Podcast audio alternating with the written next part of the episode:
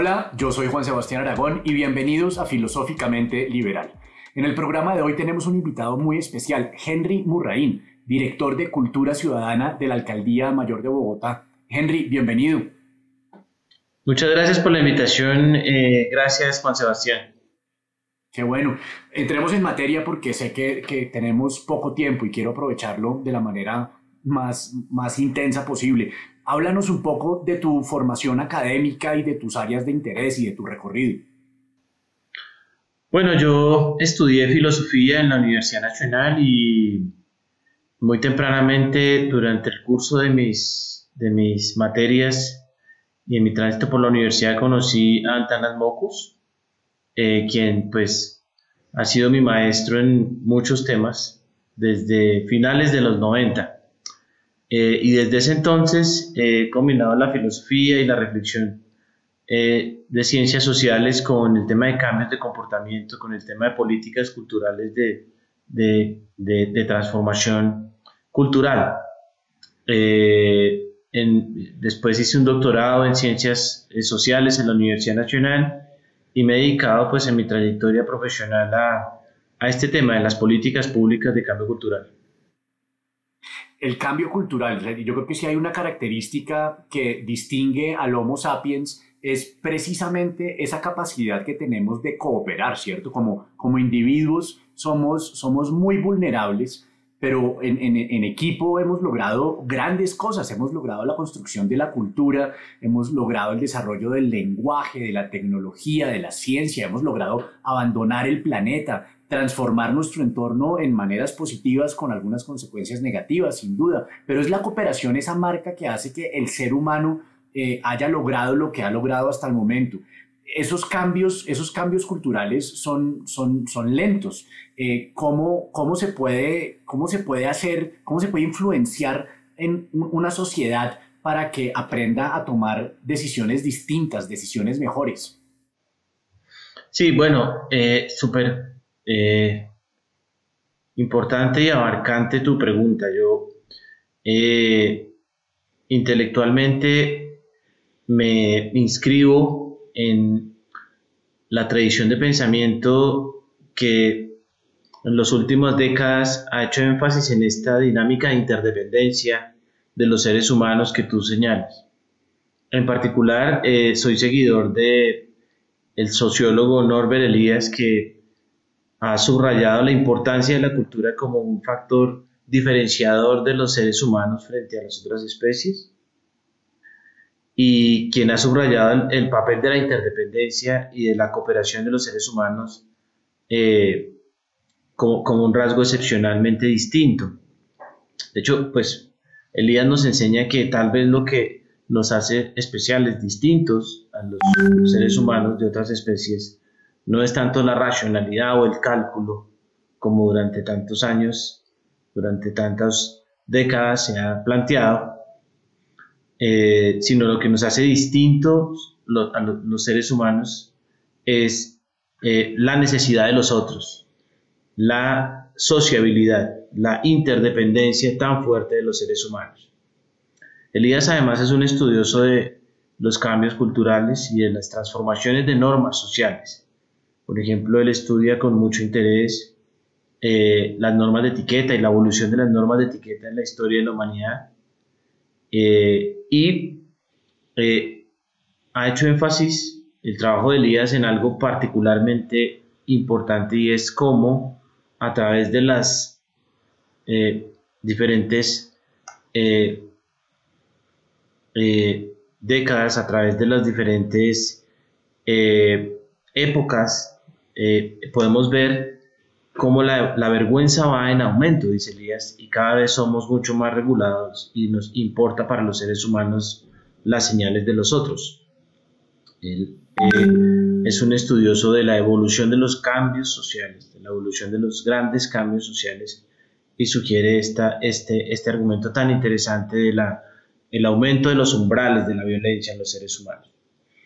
¿Por qué esto es tan importante? Porque eh, para Elías el cambio cultural tiene mucho que ver con eso, con esta interdependencia, las señales de los otros, y allí la vergüenza es un factor fundamental para entender el proceso de evolución y el proceso de civilización de los seres humanos.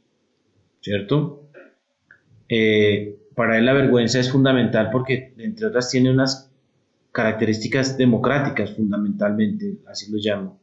Y es que, por ejemplo, tú no puedes sentir vergüenza frente a personas eh, que consideres distintas a ti.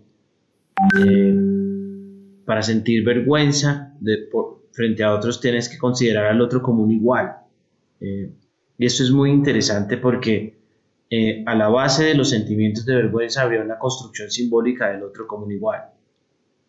y para él este es el elemento fundamental del proceso de civilización y construcción simbólica de una sociedad eh, eh, eh, en donde, por ejemplo, la, la, violencia se reduce y la convivencia se aumenta. ¿sí? todo el tiempo estamos cambiando cuando no nos demos cuenta. La cultura no es algo cristalizado, estático y definido, sino es un proceso permanente de cambio y transformación. o es parte de un proceso, como lo llama Elías. Estamos enmarcados en un proceso permanente de evolución, de transformación. Eh, y Elías estudia eso, los grandes procesos de cambio de, de, la sociedad. Una cosa que para él es fundamental es cómo cada vez utilizamos menos la violencia para resolver temas y para dirimir conflictos, para solucionar. Eso, es muy interesante porque es totalmente contrario a la, a la intuición que tiene la gente yo creo que basado en, los noticieros y en los periódicos que, que tienden a, a, cubrir solamente esa parte de la realidad, pero es muy interesante ver basado en evidencia que este es el momento menos violento de la historia, ¿no? Sí, digamos, eh, cada vez menos personas utilizan la violencia como una forma legítima de resolver eh, sus conflictos, sus tensiones sus problemas de convivencia. Y claramente estamos en una sociedad mucho menos violenta hoy que lo que eran las sociedades hace 200, 300 años, 1000 años. Entonces, para Elías el proceso de civilizaciones, entre otras, el distanciamiento de los seres humanos de la violencia eh, y el distanciamiento de eh, del, uso de la violencia para resolver, digamos, conflictos entre ciudadanos en el día a día. Eh, es claro que hoy tenemos mucho menos violencia que en el pasado. Eso no quiere decir que nos deje de preocupar la violencia. Y tal vez cada vez nos preocupa más porque cada vez somos menos tolerantes hacia la violencia como, como especie, como los, los seres humanos. Y a distintos tipos de violencia, ¿no? Porque digamos que yo siento que, que, la gente una vez más puede tener la sensación de que hoy en día se cometen más crímenes en contra de la mujer o más crímenes en contra de los menores de edad, pero yo creo que, que es lo contrario, que, que ha habido crímenes en contra de las mujeres y de los niños toda la vida, sino que ahora somos más sensibles a ellos. Sí, hay una reacción ciudadana, hay una denuncia pública mucho más fuerte frente a estos temas que en el pasado seguramente estaban natural, naturalizados y vistos como, como, como algo aceptable. En la medida en que algo se vuelve objeto de rechazo, también somos más sensibles a verlo y eso pasa con fenómenos como los que tú dices. Claro que había mucho más maltrato contra los niños hace 50, hace 100 años. Había mucho más violencia contra la mujer hace 50 años. Eh, pero tal vez se hablaba mucho menos de estos fenómenos, ¿cierto? Porque había una naturalización cultural de esto y una consideración de la sí, una validación social. de la violencia en, la educación como forma legítima. el castigo físico en el colegio y el castigo físico en contra de la mujer era algo aceptado y validado por los valores de la época. Claro claro. Entonces que se, que se discuta más sobre esto no necesariamente quiere decir que vamos empeorando sino pues que hay una conciencia de que eso está mal y hay un proceso ahí de transformación cultural, de consideración de que eso que antes era tolerado, aceptado, validado, hoy día nos parece inaceptable. Eso no quiere decir que no haya violencia contra las mujeres, por ejemplo, o que hayan grupos de personas que, eh, o que no existan grupos de personas que consideran legítima la violencia para educar a los hijos. Aún siguen existiendo estas dinámicas, pero en una proporción mucho menor tenemos que seguir con la agenda de cuestionamiento de esto, eh, pero eh, es importante que no entremos en una lógica de fatalidad, de imaginar que el mundo cada vez es peor o que no hemos cambiado, que, que, no resolvemos problemas. Y, y en eso es, es fundamental eh, encontrar como en un orden de magnitud la proporción del fenómeno hoy frente al pasado. Yo quiero detenerme porque yo hace unos años tuve el placer de, asistir a una conferencia tuya en la que tú hablabas de un concepto que a mí me pareció eh, muy revelador en ese momento. Quiero saber si eso sigue siendo vigente. Y era como nosotros somos unos animales sociales. Vivimos en conjunto. Y para poder vivir en conjunto tenemos que definir unas, unas normas de, convivencia, unas reglas del juego. Y tú en esa conferencia hablabas como de, tres conjuntos de reglas distintos que regulan el comportamiento de las personas, hablabas de un marco legal que está expresado en, leyes, en decretos, etcétera, que si, no, que si uno infringe esas, esas reglas, pues, pues el castigo es eh, una, una, infracción, una multa, puede ir hasta, hasta el extremo de, de privar la libertad o cadena perpetua o, incluso la, la pena capital. Otro conjunto de, de, reglas que era como lo, lo, lo, ético y lo moral, que tenía que ver con con, el, eh, con los mandamientos, con, con las, eh, digamos, con todas las reglas religiosas y que si se incumplen esas reglas, pues está eh, el sentimiento de culpa, la penitencia, el pecado, etcétera, etcétera. Y un tercer conjunto de normas que son las, las normas sociales. Me acuerdo mucho un ejemplo que tú diste que decías, hay, hay una, una, regla que, que, no está escrita en, en ningún código, en ninguna constitución, y que sin embargo la inmensa mayoría de la gente la cumple sin necesidad de tener un policía al lado y es llevar ropa puesta. Eso es una norma social. Y que cuando uno infringe las normas sociales está lo que tú mencionabas ahorita de, la vergüenza. Y eso me pareció muy interesante, específicamente porque tú mencionabas la, la, la, inconveniencia de tratar de seguir resolviendo problemas desde las leyes cuando, cuando eh, la gente asume comportamientos que no es porque no sepa que son ilegales. La gente sabe que son ilegales, pero en su entorno son socialmente aceptados y, y por eso los, los, siguen cometiendo. Y que, que, lo más sensato, según, según lo que yo te entendí, sería tratar de influenciar ese conjunto de normas eh, sociales para que la gente no desee ese tipo de comportamientos, ¿no? Sí, esa es eh, la base de la teoría de normas que dio origen al enfoque cultural ciudadana eh, planteado por, por mi maestro Antanas Mocus a finales de los 80, principios de los 90. Y la gran innovación de Mocus fue eh, poner esta triada de normas a la base de la reflexión de nuestras políticas de gobierno, ¿cierto? Políticas gubernamentales que no deben observar solo la columna de las reglas eh, formales o las leyes. Entonces, eh, él hablaba siempre de estos tres sistemas de regulación, las normas legales, las normas morales y las normas sociales. Y llama la atención de que eh, uno tiene que comprender, analizar y discutir con la ciudadanía esos tres frentes de regulación. Pensar solo en que los cambios sociales pueden ir de la mano de las reglas legales es absolutamente ingenuo, porque las reglas legales pueden decir una cosa, pero las normas morales de las personas otra, y las normas sociales otra. Entonces, un ejemplo que es eh, crítico y tremendamente agudo, doloroso en nuestra sociedad es el tema de la piratería. Entonces, la piratería, la piratería es ilegal. Entonces, la ley dice, está mal, es prohibido, hay sanciones por comprar, distribuir, fomentar la piratería. Sin embargo, por otro lado, está la moralidad de la gente que en buena parte de nuestra sociedad eh, valida y considera que eso es aceptable. Es decir, la gente distribuye, compra, regala piratería y muy pocas personas sienten un sentimiento de culpa diciendo yo estoy haciendo algo que no se debe.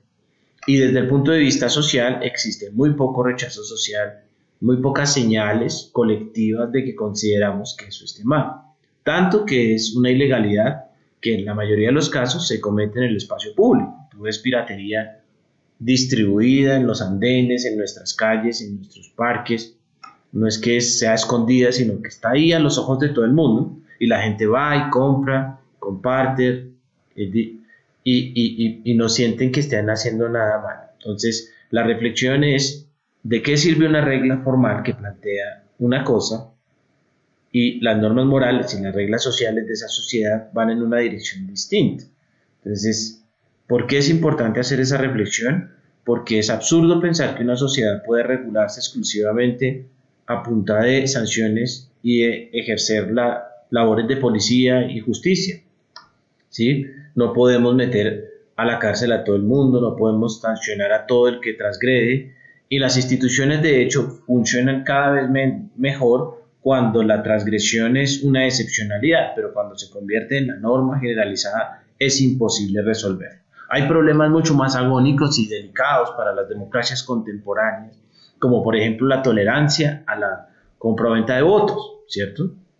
En un estudio que hicimos eh, con nuestra amiga La Paca Zuleta hace unos años, eh, es, por ejemplo, indagábamos con una investigación en Colombia cuánta gente podría estar dispuesta a vender el voto, que eso es regionalmente muy marcado. en, en, el país está muy diferenciado por regiones y hay regiones en donde esto es mucho más tolerado que en otras, pero nos parecía particular que en unos cálculos que se hicieron ahí, eh, de la población electoral de Colombia, eh, más o menos podríamos calcular que no, no todo el mundo, no la mayoría, pero podría haber más o menos unos 4 millones de personas que estuvieran dispuestos, por lo menos cognitivamente, consideraran de alguna manera aceptable eh, vender el voto.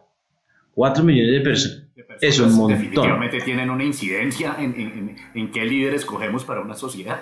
Sí, ahora, es un montón de gente, no es la mayoría, la gran mayoría considera que eso está mal, que es inaceptable, pero este grupo de 4 millones, aun cuando no es la mayoría, es demasiada gente, ¿cierto? Eh, si nosotros nos pusiéramos tremendamente estrictos muy sancionadores, muy policivos, y dijéramos, no, todo el que venda el voto en Colombia va a ser sancionado, va a ser multado, pues es imposible. Multar a 4 millones de personas o encarcelar a 4 millones de personas es algo que no puede hacer ninguna sociedad del planeta. ¿sí? La sociedad que más gente encarcela en el planeta se llama Estados Unidos y tiene 2.500.000 presos y es un país de más de 300 millones de habitantes. Entonces, un país de más de 300 millones de habitantes tiene 2.500.000 personas en la cárcel y es el país que más gente encarcela de todo el planeta. Ya casi llegan al 1% de la población encarcelada. Pero eso es algo que solo puede hacer Estados Unidos con un esfuerzo fiscal descomunal. ¿sí? Y tiene la tasa de encarcelamiento más alta del planeta. ¿sí? Que muchas veces la gente no hace, no hace esa ecuación, ¿no? O sea, mantener, mantener a una persona presa vale una cantidad de dinero y sobre todo, eh, pues no resuelve el problema. Esa, esa función de rehabilitación de los centros carcelarios es, es, una ilusión, sobre todo en países como el nuestro. Es, es, es, incluso exactamente al contrario. Una persona sale peor de una cárcel a, a como entró.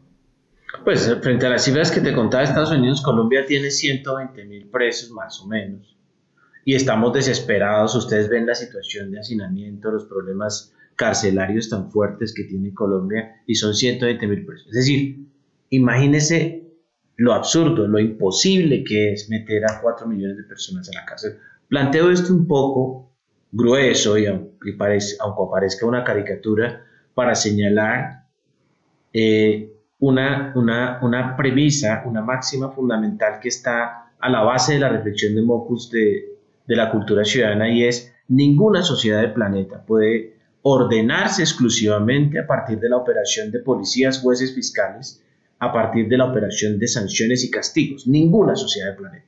¿sí?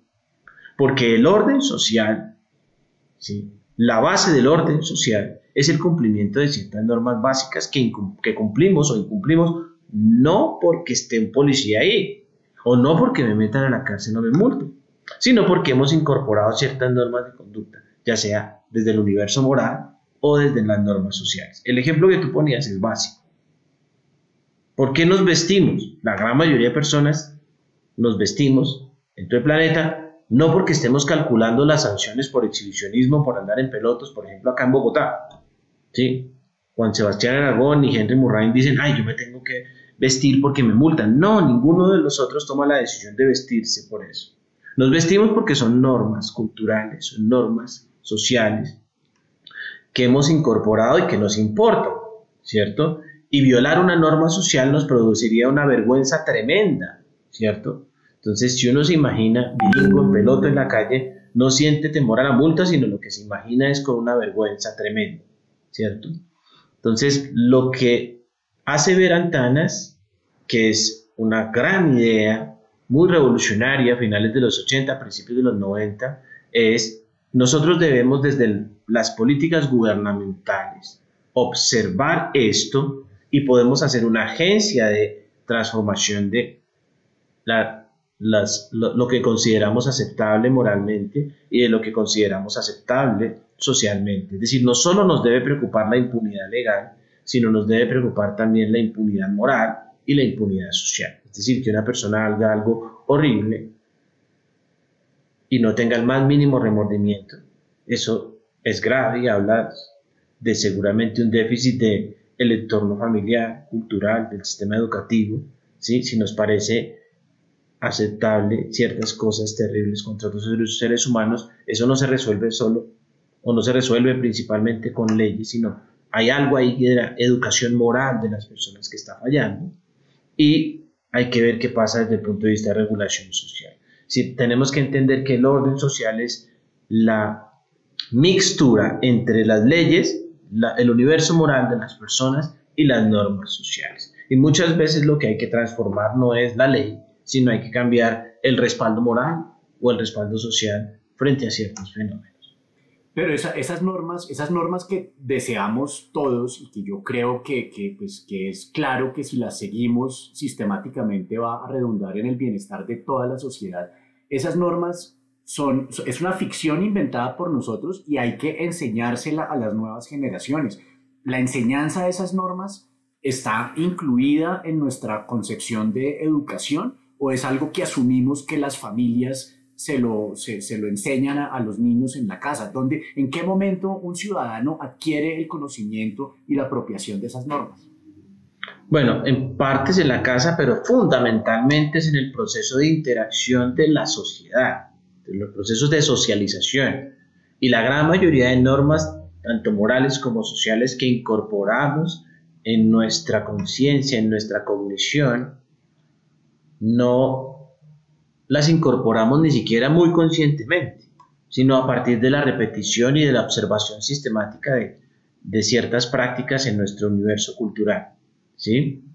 Una parte se hace en nuestra familia, pero nuestra familia no está aislada, está inmersa en un, contexto cultural y compartimos eh, ese contexto cultural con miles de otras eh, personas, ¿cierto? Eh, a nadie le hacen un curso en el cual le explican con un manual ISO por qué se debe vestir.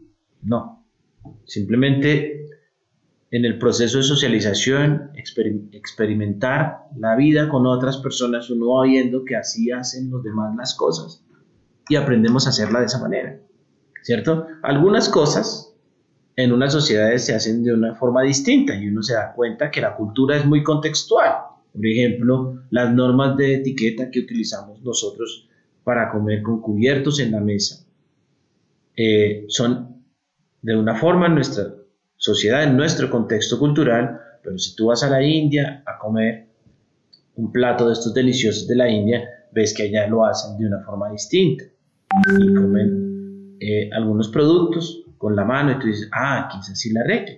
O si vas al Japón, encuentras que allá utilizan palitos y hacen la cosa de una manera diferente. Entonces, las normas culturales son normas contextuales y tienen sentido para una cultura en particular. Y uno apropia esas prácticas, ese, ese universo de normas en la interacción con esas personas con las que compartimos la cultura, ¿cierto? Eh, hay algunas cosas que son mucho más extendidas universalmente, pero que, por ejemplo, el, el hecho de no matar, pues sí, es una norma legal, pero muchos, la gran mayoría de los países está eso sacralizado como el respeto a la vida de los otros es algo fundamental, ¿cierto? Eh, pero también existe un respaldo moral a esa norma legal que hace que la gran mayoría de nosotros no eh, irrespete la vida de otras personas eh, y no estamos pensando en las sanciones, hay en el cuánto será la pena por homicidio, no, simplemente es que no podría vivir con el remordimiento moral de violar, de quitarle la vida a otra persona, ¿cierto? Y también es una norma social en la medida en que las personas que asesinan, en general, en la gran mayoría de contextos culturales en los que nosotros nos movemos, eh, eh, eh, son objeto de rechazo y de repudio. Entonces, ese es un ejemplo en donde un comportamiento es rechazado legal, moral y socialmente, ¿cierto? y ahí, ahí, notamos lo que Antana llama armonía de los tres sistemas de regulación. Cuando hay armonía de los tres sistemas de regulación con las normas legales, eh, hay menos problemas de convivencia y menos conflictos eh, de convivencia en, las sociedades. Pero ¿qué pasa cuando, por ejemplo, en sociedades como las nuestras, eh, tú en esa conferencia también hablabas de una, de una, cosa muy singular y es como, por ejemplo, en Colombia nosotros, y es, y es, es una cosa que la, la, la, sabemos todos, uno le puede preguntar a una persona en la calle, decirle, ¿cuál es el undécimo mandamiento? Es una cuestión aquí en Colombia. Y el undécimo mandamiento es no dar papaya. Eso, explica, es decir, yo, yo no me puedo descuidar porque la gente con la que yo vivo se puede aprovechar de mí si yo doy la oportunidad. Y el, el decimosegundo mandamiento es a papaya dada, papaya partida, que básicamente es lo que quiere decir es, si yo tengo la oportunidad de robar algo, tengo que aprovecharla y robar porque no puedo ser un pendejo. ¿cierto? Y, está alineada con el vivo vive del bobo, etcétera, etcétera. En un contexto donde yo tengo, yo tengo un aforismo para, para describir a mi país que quiero eh, compartirlo contigo a ver qué opinas, y es que Colombia es un país donde se le aplican algunas leyes, algunas veces, a algunas personas, y que creo que eso genera un, un sentimiento de, desprotección que, que, es un incentivo para que, para que la gente diga, no, pues cada uno por su cuenta, salves el que pueda, y entonces ahí, de ahí viene aprovechar las oportunidades, colarse en la fila, no pagar los impuestos, etcétera, etcétera. Mientras que en sociedades como la sueca, si uno le pregunta al ciudadano cuál es, cuál es el undécimo mandamiento, eh, tú decías que citan una frase que es muy parecida a la que, a la que citaba Jaime Garzón, que creo que le pertenece a nuestra cultura Kogi, y es la de nadie pasa por encima de nadie. ¿Es, esto es así? Sí, muy interesante recordarme estos buenos momentos de conversación. Entonces, te agradezco mucho porque me siento muy escuchado después de tantos años que hicimos esa charla, te acuerdo de tantas cosas. De verdad que me emociona mucho y te agradezco la escucha. Eh, pues que, hemos visto en un trabajo que no solo es teórico y retórico, sino muy empírico, ¿cierto? Que hemos notado nosotros a partir de las investigaciones de cultura ciudadana. Hemos, hemos visto que las sociedades latinoamericanas son al tiempo muy moralistas y muy legalistas. ¿Y qué quiero decir con, con legalistas y moralistas? Primero son personas que consideran que la ley y la sanción son fundamentales para resolver el orden social. Es decir, nos encantan las multas, la cárcel, las sanciones legales, ¿cierto? Pues y, por eso hacemos tantas. Pululan las normas legales. Y al colombiano promedio le gusta mucho las normas legales y le gusta mucho que se legisle y propongan más reglas legales. De hecho, el, indicador de entusiasmo con leyes, normas legales de los, las ciudades latinoamericanas que, que medimos en algún momento en el trabajo en el que yo estaba antes, que fueron como 70 ciudades, en ninguna ciudad estaba por debajo de, el promedio de ciudades latinoamericanas estaba en, en 90% de entusiasmo con la ley y las normas. Eh, en las ciudades europeas eso es mucho menor. ¿sí? Por ejemplo, en Estocolmo, en Suecia, el, nivel de, respaldo de entusiasmo con la ley y las normas era de 64%. Es decir, no es, no es que sea cero, ¿sí? Eh, es altico, 64%, pero no llega a ser tan fuerte como el de las ciudades latinoamericanas. Eh, y eh, por otro lado, está el discurso, está esta primera columna de la ley, ley, ley, ley, ley, todo lo queremos resolver con leyes, más leyes, más sanciones. Ojo, para ver cómo castigamos a los otros, que ese es un tema importante. Nos encanta la ley, nos encanta que se hagan normas, pero porque es que esa gente con la que yo convivo hay que castigarla, hay que darle duro, hay que ser más estrictos, esos otros ciudadanos. Primer argumento. Por otro lado, también estamos en una sociedad muy moralista, en donde la gente tiene una noción del bien y el mal mucho más fuerte que en cualquier país europeo. Hay una medición que se llama la encuesta mundial de valores que mide, varios temas, pero uno de los temas que es interesante para este punto es sociedades en donde la gente considera que el bien y el mal lo tienen claro. ¿Sí? Entonces, en general, las sociedades latinoamericanas y países eh, católicos tienden a tener mucho más claro el bien y el mal. ¿Sí? Eh, ¿Dónde está el problema? ¿Dónde está el problema? El problema es que esas personas que les gusta mucho la ley y las normas y que consideran que ellos tienen claro lo que está bien y lo que está mal, tienden a ser ciudadanos que piensan muy mal de los conciudadanos con los, que viven. Entonces, por ejemplo, el mal pensamiento en Colombia es mucho más fuerte que en, las mediciones que se hicieron en, Estados Unidos o en Estocolmo. Mucho el colombiano se cree más correcto, cree que le gusta mucho más la ley, pero al tiempo cree que vive entre corruptos, que todos los demás miembros de su sociedad son corruptos y él es el único correcto, él es el único bueno, él es el único que entiende. Los suecos tienen una idea de sí mismos menos exagerada, más humilde. Es decir, yo no es que tenga tan claro el bien y el mal, yo a veces me equivoco. No es que sean tan legalistas, pero tienen una idea del otro más parecida a sí mismos. Somos mucho, eh, tiene una representación del otro mucho más simétrica e igualitaria. Y tiene una representación del otro más generosa y positiva.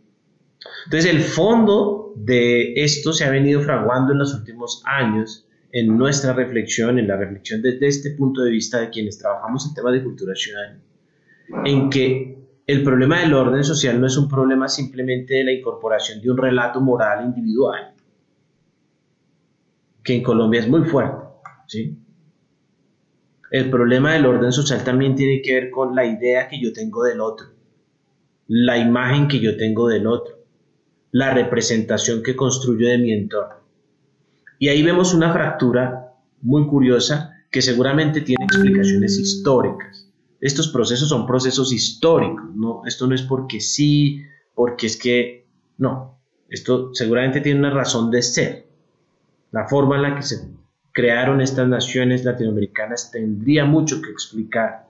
Seguramente eh, muchos elementos de la historia, entre ellos el colonialismo, tiene mucho que ver con esto, yo creo. Eh, el punto es que el estado de cosas que vemos hoy día es eso, es como, como, una, como un clasismo, como, una, como un desprecio por, por, los miembros de nuestra sociedad generalizado. Si hay algo que nos caracteriza a los colombianos es tener un relato peyorativo sobre nuestro pueblo, sobre las personas que viven con nosotros, ¿sí? que es un rasgo curioso de identidad cultural. Al, punto que entre nosotros eh, un insulto muy común es no sea igualado, no se considere usted igual a mí. Y eso es una cosa que me parece espantosa. Clave, clave todos esos dichos porque ahí se ve el código cultural.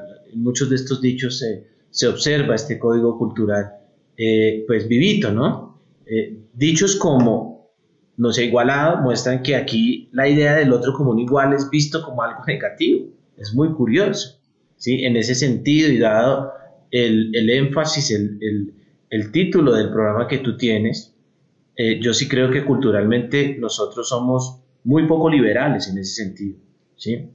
Y es que el colombiano promedio se tiende a sentir superior, distinto, diferente de la sociedad en la que vive, ¿cierto? Eh, y dichos como el de no dar papaya o papaya puesta, papaya partida, pues también tienen que ver con eso, ¿sí? Eh, no dar papaya, ¿qué, ¿qué, quiere decir? Es, una, es, una, es un dicho horrible, es como yo vivo entre una gente maluca, ¿sí? corrupta, tramposa, yo soy mejor, pero toda esta gente es maluca, ¿cierto? Tramposa. Si yo doy una oportunidad, me van a tumbar. ¿Cierto? Porque son malucos, son dañados, son... ¿Y el doceavo qué es? Como ellos son malucos y me van a tumbar cuando puedan, yo más bien me anticipo antes de que me tumben, yo los tumbo, ¿cierto? Y es papaya puesta, papaya partida. Ya que la norma es esa, yo más bien lo hago antes. Es como la defraudación preventiva.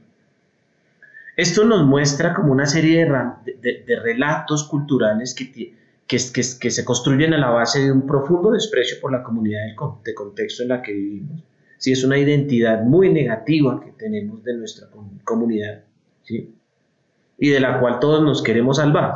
Esa gente es así, pero yo soy diferente, yo soy distinto, yo soy mejor. ¿sí? Aquí, por ejemplo, la obsesión con los apellidos extranjeros es muy simpática. ¿sí? Todo el mundo es buscando a ver cómo muestra un rasgo de distinción. Yo soy distinto a estos. ¿sí? Yo, yo, sí, yo nací aquí, pero yo soy diferente. Yo soy de otra, vengo de otro pueblo. Es una obsesión con mostrarnos distintos a la comunidad frente a la cual eh, nos vemos. Ahora, ¿por qué esto es tan importante? Porque durante los últimos años se ha venido desarrollando algo que se llama la teoría de normas sociales, que es un, amplio, un campo muy interesante en el que han estado trabajando particularmente en los últimos años, en los últimos 30 años en particular, psicólogos sociales y economistas de teoría de juegos. ¿sí? Cuando es un concepto realmente creado originalmente en la sociología en la antropología, en las últimas décadas ha sido un campo de reflexión, en particular de eh, la teoría de juegos en economía y la psicología social. ¿Qué nos muestra la teoría de normas sociales de manera contundente? Y es que nosotros nos regulamos, nos guiamos, nos comportamos de acuerdo a lo que pensamos de nuestra comunidad. Es decir, lo que, lo que buena parte guía nuestras conductas es lo que yo me imagino de mi grupo de referencia. Voy a contar un gran artículo que de manera lúcida muestra este tema, que se escribió a principios de los años 90 para explicar lo que, de, lo que quiero hablar. En la Universidad de Princeton, a principios de los años 90, tenían un problema de alcohol desmesurado, unas tasas de consumo de alcohol muy altas en los estudiantes y las directivas habían hecho durante muchos temas diversas cosas para intentar transformar esa práctica de consumo de alcohol desmesurado por parte de los estudiantes ya era un problema de salud pública este tema. Eh, y dos investigadores, eh, una investigadora, Deborah Prentice, y un investigador, eh, Miller, de la Universidad de Princeton, hicieron una investigación y encontraron un fenómeno muy interesante que en la literatura de psicología social se llama ignorancia pluralista. en una investigación con 134 estudiantes, estos profesores encontraron lo, siguiente. Cuando le preguntaban al estudiante número uno, ¿con cuántas cervezas estaría usted pleno, realizado, satisfecho y feliz a la semana? Ese estudiante decía 8. Ok. Después le preguntaban al estudiante, ¿con cuántas cervezas estaría usted pleno, realizado, satisfecho y feliz a la semana? Eh, ah, e, esa primera pregunta, ¿cuántas le gustaría a usted? 8. ¿Cuántas cervezas cree usted que consumiría un estudiante promedio en Princeton? Y ese estudiante que había dicho 8 decía 16. Ok. Siguiente estudiante. ¿Con cuántas cervezas estaría usted pleno, realizado, satisfecho y feliz? 8. ¿Cuántas cervezas cree que consume el estudiante promedio en Princeton a la semana? 16. Y más o menos esa es la respuesta de todos. Todos decían yo 8, pero los demás 16. Realmente, en la medida en que todos dicen lo mismo, los psicólogos sociales llaman a eso una ignorancia pluralista, es decir, es una mentira que nos echamos todos sobre los demás. Todos decimos yo 8, los demás 16. Realmente nadie quería consumir 16, todos querían 8, pero todos creían que los otros querían 16. Pero este fenómeno cuando, cuando uno dice yo sí votaría por una mujer a la presidencia o yo sí votaría por un negro a la presidencia o sí votaría por un ateo a la presidencia, pero yo creo que todos mis vecinos no votarían por ninguna de esas opciones. Es decir, la disonancia entre mi propia convicción y lo que yo creo de los demás. ¿Ah? Pero ese fenómeno, ¿por, qué, es tan importante ese tema? Entonces, este fenómeno de ignorancia pluralista, es decir, de esta disonancia entre lo que yo pienso de mí y lo que pienso de los demás, es muy importante porque lo que encontraron los investigadores en Princeton es que cuando se observan las prácticas concretas de consumo de los estudiantes en la universidad, lo que los estudiantes consumen en la práctica se parece más a lo que piensan que hacen sus compañeros que a su preferencia moral individual. Es decir, el consumo práctico de la gente terminaba siendo más parecido, en este caso del ejemplo que les pongo, a 16 que a 8. Es decir, la gente dice, yo quisiera 8, los demás 16, pero cuando se observa las prácticas de consumo, se parece más a 16 que a 8. Esto lo que muestra es la influencia de una norma social. Y es que lo que yo me imagino de mi grupo termina influyendo, permeando, direccionando mi conducta. Y esto cuestiona, en parte, esta idea del sujeto racional, maximizador de utilidad, interesado en sí mismo, cuyas preferencias morales individuales guían su acción en el mundo. Y nos muestra que hay preferencias sociales que influyen en nuestra conducta. ¿Qué es lo que notamos en nuestra sociedad? Que vivimos en una sociedad donde la mayoría de la gente se considera muy correcta, se considera muy buena, pero como se imagina distinto a las personas con las que convive, y ese distinto es generalmente muy peyorativo, muy negativo, esas miradas negativas y peyorativas que imaginamos en el grueso de nuestra sociedad terminan influenciando nuestra propia conducta, nuestra propia forma de actuar. Entonces, no es que seamos tramposos, corruptos por naturaleza y todas esas cosas que se dicen en estos titulares de, Twitter que son tan, tan terribles, sino que somos una sociedad de personas tremendamente mal pensadas que tienen un relato de su comunidad muy peyorativo. Buena parte del antídoto a esto tiene que ver con una estima de grupo mejor, con una valoración positiva de nuestro contexto social y cultural, una valoración más positiva de nuestra comunidad y una idea del otro como un igual al cual yo respeto y reconozco con sus derechos, el cual me duele sus sentimientos, el cual me duele su dolor, el cual me preocupa como una persona que me importa y a la que valoro positivamente. Pero el problema es esa definición de nosotros que tenemos, porque es un nosotros que no abarca a todos los individuos del país, sino que tiene un nivel de identificación mucho menor y que, y que lo que uno percibe es que no, no conciben un, un, país donde, donde uno pueda convivir con los de allá. Y, y no, no, no menciono eh, segmentos específicos porque yo lo que siento es que, eh, que es mutuo, ¿cierto? Los, los, de un lado no quieren, los, de la izquierda no quieren vivir con los, con los, de la derecha y los de la derecha no quieren vivir con los de la izquierda, aunque yo creo que si a cada individuo o a grupos de individuos les preguntamos qué tipo de sociedad quieren y a qué tipo de sociedad aspiran, yo creo que vamos a encontrar una, una cantidad de cosas en común de lo que todos aspiramos, de, tranquilidad, de seguridad, de posibilidad de desarrollarnos profesionalmente, de, tener un entorno seguro para nuestros hijos, pero, pero que, esos, esos sesgos que, de los que quisiera hablar en una futura oportunidad contigo acerca de, cómo se construyen los sesgos, cómo podemos reconocer los sesgos y combatirlos. Sí, sí, eh, ese deseo de distinguirnos y de marcar distancia frente a nuestra sociedad de contexto, frente a nuestra comunidad, genera como un impulso un poco clasista de eh, cómo, cómo, yo puedo argumentar que soy mejor a la sociedad en la que vivo. ¿sí? Eh, es muy contrario a lo que uno ve en el relato de los japoneses en donde eh, su sociedad es algo tremendamente valorado positivamente y, y, y, el japonés en general siempre pone a su sociedad por encima de, de sí mismo, ¿no? Nosotros tendemos a poner nuestra sociedad por debajo de cada uno de nosotros, ¿cierto? Eh, sí, yo creo que en una época como la que vivimos, tan revolucionada y como tan tensa políticamente, es importante eh, demandar por consensos y puntos de vista eh, en los que podemos encontrarnos para poder construir una sociedad que llamemos comunidad, ¿no? En la que nos encontramos en unos elementos básicos para poder convivir eh, y construir un derrotero eh, en el que rechacemos, aun cuando tengamos marcos ideológicos muy distintos, rechacemos ciertas cosas, por ejemplo la violencia debería ser algo que esté eh, supremamente incorporado en este acuerdo fundamental. No podemos en la sociedad colombiana que ha vivido tantas oleadas de diferentes tipos y diferentes actores de violencia y que ha convivido durante tantas décadas con la violencia.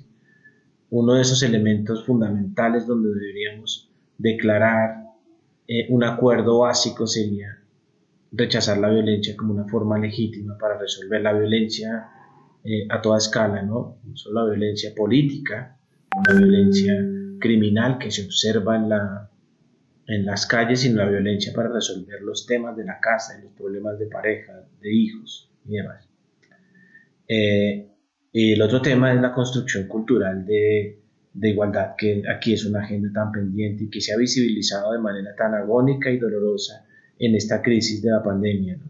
Somos una sociedad tremendamente desigual y esa desigualdad no solo tiene que ver con el orden económico y material del mundo, en donde hay diferencias de ingresos y de acceso a bienes, servicios y bienestar tan diferenciado, sino para mí eso arranca en una visión del otro, en una, en una construcción simbólica del otro como igual. Valorar la igualdad como una máxima de orden fundamental en Colombia es, una, es un elemento fundamental. Y lo otro, cargar el relato de identidad nacional de elementos positivos. Por ejemplo, las colombianadas. Se utiliza el, gentilicio de nuestro país para describir lo ordinario, lo chambón, lo tramposo y lo reímos. No deberíamos llamar colombianadas las cosas mal hechas, o las cosas tramposas, o las cosas ordinarias. Ahí de alguna manera subrayamos que lo que consideramos característico de lo colombiano es maluco, ¿cierto? Eh, entonces debemos empezar a cargar de un relato más positivo, de más estima, eh, nuestra identidad eh, nacional.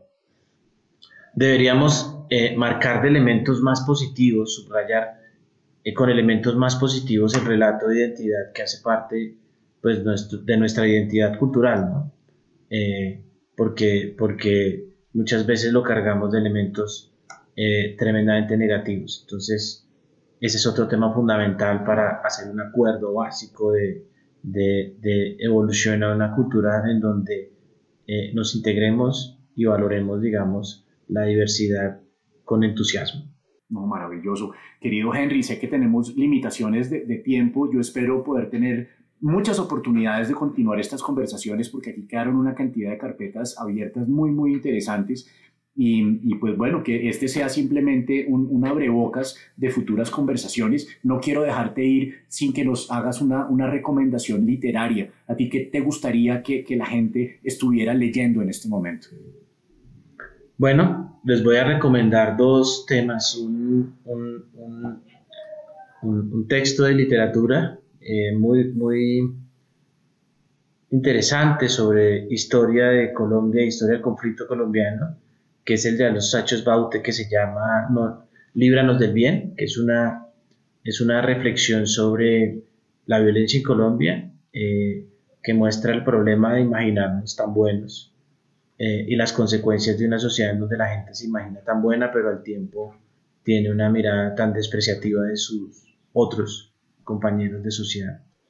Que además eh, tiene, una analogía, tiene una, digamos, una historia muy bonita porque, porque es la historia de dos colombianos que, que crecieron sus familias en, en, la misma cuadra de la misma ciudad y cómo tomaron caminos tan distintos. Una, una novela muy buena. Sí, es, la historia, entre otras, de Jorge Cuarente y Simón Trinidad, uno líder de la guerrilla y otro líder de los paras, y cómo se formaron con unos patrones muy parecidos, con una estructura muy parecida eh, y eran familias amigas y cómo termina siendo este, esta diferencia eh, tan, fuerte y uno siendo líder de un grupo y otro líder siendo de otro grupo. Eh, y la idea del bien llevado al extremo y considerarse el portador y el dueño del bien es, digamos, la clave que para Alonso Sánchez Bauta va a ser una de las tragedias de nuestra historia nacional. El otro texto que les recomiendo mucho es el texto de Norbert Elías, El proceso de civilización, que es un maravilloso texto sobre la evolución de las normas eh, sociales en, la historia, eh, pero es una reflexión también muy fuerte sobre la interdependencia y la interrelación y la construcción social, eh, que es algo tan importante para entender a los seres humanos. Entonces ahí les dejo esas dos recomendaciones, pues por si ustedes quieren aceptarla. Recomendaciones fantásticas. Henry, muchísimas gracias por estar con nosotros en este episodio de Filosóficamente Liberal y, y esperamos de verdad poderte tener en varias oportunidades para continuar con esta fantástica conversación. Vale, muchísimas gracias y un abrazo para todos. Hasta la próxima.